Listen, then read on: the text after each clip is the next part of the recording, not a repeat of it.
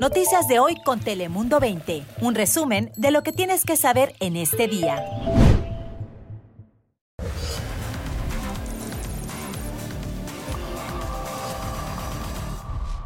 ¿Qué tal? ¿Cómo estás? Te habla Fabián Bouzas. Gracias por estar ahí un día más y bienvenidos aquí a Dale Play. Ya sabes que aquí te contamos en pocos minutos las noticias que más te interesan en California y también en el resto del mundo. Así que arrancamos, como siempre, con las cinco noticias más importantes del día. Bienvenidos.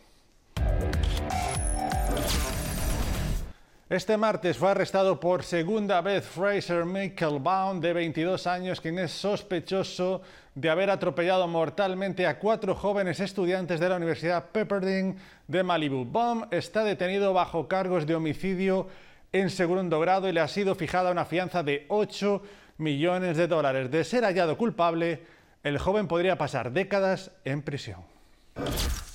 No nos fijábamos en los precios, llevábamos lo que ocupábamos y salíamos bien. De un de repente ya, hey, wow, ¿cuánto? ¿Por qué tan caro? ¿Por qué esto? Ya entonces ya me tuve que traer mis lentes para andar viendo los precios porque realmente ya fue demasiado.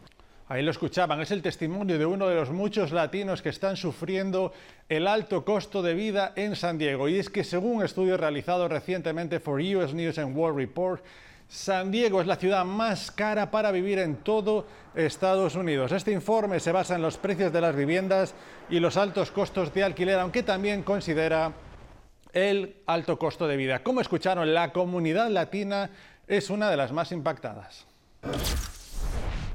Y esta historia es terrible y completamente aterradora. Y es que un piloto de la aerolínea Alaska Airlines intentó, escuchen, apagar los motores de un avión en pleno vuelo, un vuelo que se dirigía a San Francisco el pasado domingo. Hoy supimos nuevos detalles. Se trata de Joseph David Emerson y se enfrenta a 167 cargos, incluidos 83 cargos por intento de asesinato. Según el reporte, Emerson iba dentro de la cabina del avión, sentado cerca del piloto y del copiloto, cuando intentó ejecutar esta acción. Él dice, escucha, que había consumida setas. Por suerte, la rápida respuesta de la tripulación evitó que esto pasara a mayores.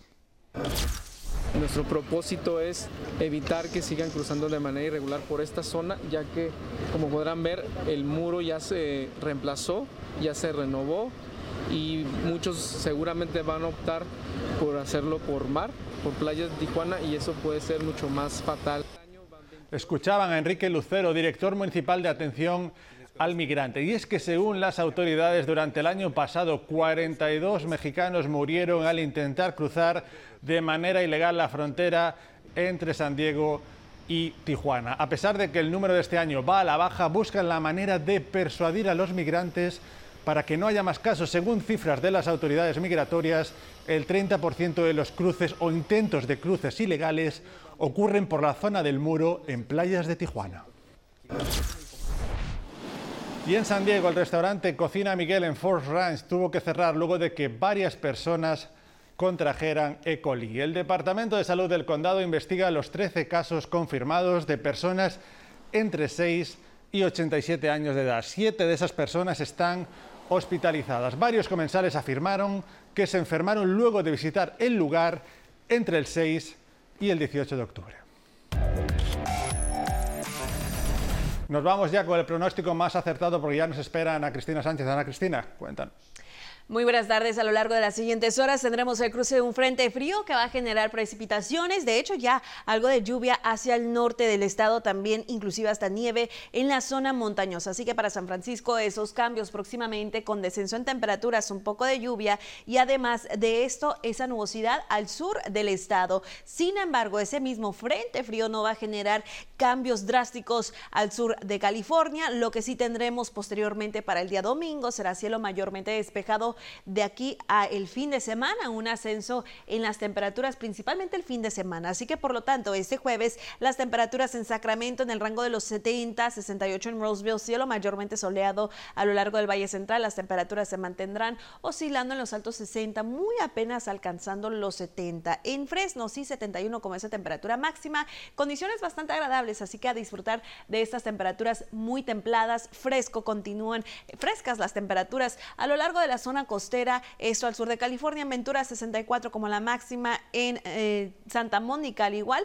y para Los Ángeles las temperaturas templadas cerca de los 70 grados, esas máximas un poco por debajo del usual al sur del estado. Así que para Temécula, en los viñedos, temperaturas en los bajos 70, muy similar a lo que se siente en la zona costera dentro del condado de San Diego, en donde las temperaturas se mantienen entre 5 hasta 10 grados por debajo del usual. Esas temperaturas al interior del condado muy apenas alcanzando 75 grados. Así que a disfrutar de esas temperaturas un tanto otoñales, ya finales de otoño, sin embargo, regresa el calor para algunos, especialmente este fin de semana. Ahora regreso contigo, Fabián. Gracias, Ana Cristina. Y hoy le contamos que para los habitantes de todo California y especialmente para los sandieguinos es un día muy especial, ya que se cumplen 20 años de uno de los incendios más mortíferos en la historia de nuestro estado. Estamos hablando del incendio Cedar, que tuvo lugar en 2003 en San Diego. Consumió este incendio más de 280.000 acres, llegó a destruir casi 3.000 estructuras y se cobró la vida de hasta 15 personas. Escuchamos el recuerdo de uno de los supervivientes que vivió el incendio en primera persona. When everybody else is struggling and you're surviving, you, you feel bad about it. At the end of that week, we moved back in, and amazingly, all of our utilities were operating. It was like we were an island here in the middle of a, you know, of a war zone. Parecía que estábamos en medio de una zona de guerra. Es el relato de uno de los sobrevivientes de aquel suceso. Recuerdo que ese incendio fue iniciado por un cazador en el Bosque Nacional de Cleveland, cerca de Julian. El cazador se perdió, lanzó una bengala para poder pedir ayuda y fue así como inició este incendio. Las llamas llegaron a atravesar áreas silvestres y comunidades rurales.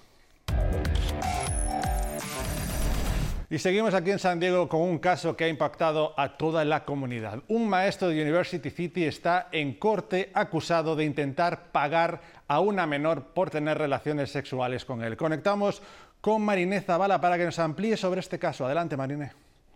¿Qué tal, Fabián? Yo me encuentro ya desde la Corte Federal de San Diego, donde en estos momentos se desarrolla el caso de un maestro de aquí de San Diego llamado Sean Stevenson, acusado de intentar pagar hasta 140 dólares por tener sexo con una menor de apenas 16 años. El día de hoy las autoridades hablaron de pues cómo pudieron atraparlo a través de un operativo especial donde un agente encubierto estaba mandándoles mensajes de texto para ofrecerle una supuesta prima que él accedió a tener sexo con ella por solo 140 dólares. En el auto, el día que fue arrestado este maestro, encontraron los 140 dólares, por lo que este podría enfrentar desde 10 años de cárcel como la pena mínima hasta una vida en prisión. Son los detalles, Fabián. Regreso contigo.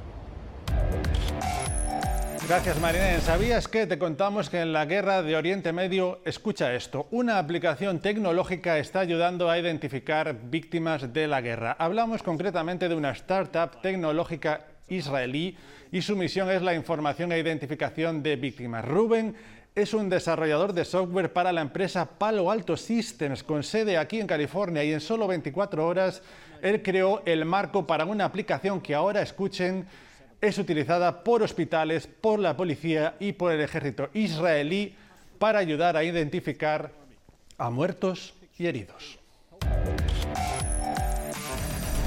Y escucha esta historia porque es muy impactante. Y es que muchos migrantes recién llegados al área de Los Ángeles desde otras zonas de Estados Unidos podrían estar siendo explotados laboralmente en decenas de hoteles de nuestra región aquí al sur de California. Cris Cabezas nos da los detalles de esta historia. Adelante, Cris. Sebastián es un refugiado venezolano que huyó de la persecución política, pero terminó cayendo en lo que podría tratarse de explotación laboral en el condado de Los Ángeles. Por horas tuvimos que trabajar, en donde no se tomaron eh, las medidas correspondientes para el descanso previo, lo cual está estipulado para cada trabajador, y eh, se vio afectada nuestra integridad por lo que la Fiscalía Angelina abrió una investigación que implica a dos agencias de contratación de trabajadores como Arya Staffing Services y AG Professional Services. Bajo la lupa también está el Hotel Le Meridian Delfina en Santa Mónica. Este fin de semana recibimos información de que hay una posibilidad de que hoteles en nuestra comunidad están violando las leyes laborales y las leyes que están diseñadas para proteger a nuestros, a, nuestros niños. Eh, nos han dado indicaciones de que a lo mejor a ciertos trabajadores no le están pagando el salario que les deben pagar. Aseguran que se trata de refugiados que llegaron recientemente a Los Ángeles en más de 20 autobuses a California desde Texas. Sebastián trabajó en varios hoteles, pero en uno de ellos dice que iba de la cocina a los sanitarios. Tuvimos que eh, limpiar fecalidad, lo cual afecta a la persona eh, la cual está trabajando como lavaplatos en donde eso podría eh, ocasionar eh, bacterias a las personas que ingieren los alimentos. A la denuncia se sumó el Sindicato de Trabajadores de Hoteles Unite Here Local 11 y la organización Chirla. El estado de California estamos orgullosos de lo que hemos hecho como estado santuario. Estaremos muy atentos a toda esta situación y por hoy acabamos con esta bonita historia. Vean, en Massachusetts unos 40 pequeños pacientes con cáncer se disfrazaron para compartir tiempo con jugadores de fútbol americano, concretamente con miembros del equipo de los Patriotas de Nueva Inglaterra y del New England Revolution de la MLS, quienes también se disfrazaron para alegrar el día de estos campeones que luchan contra esta terrible enfermedad. Desde luego será un recuerdo inolvidable para todos estos pequeños. Una iniciativa además muy necesaria en nuestra sociedad, así que felicidades por ellos. Nosotros acabamos aquí. Aquí llegó esta edición de Dale Play. Recuerda que estamos las 24 horas del día en nuestra página web de telemundo20.com. Ahora también, por supuesto, en todas estas plataformas y también en formato podcast. Gracias por estar ahí un día más. Nos vemos mañana. Hasta luego.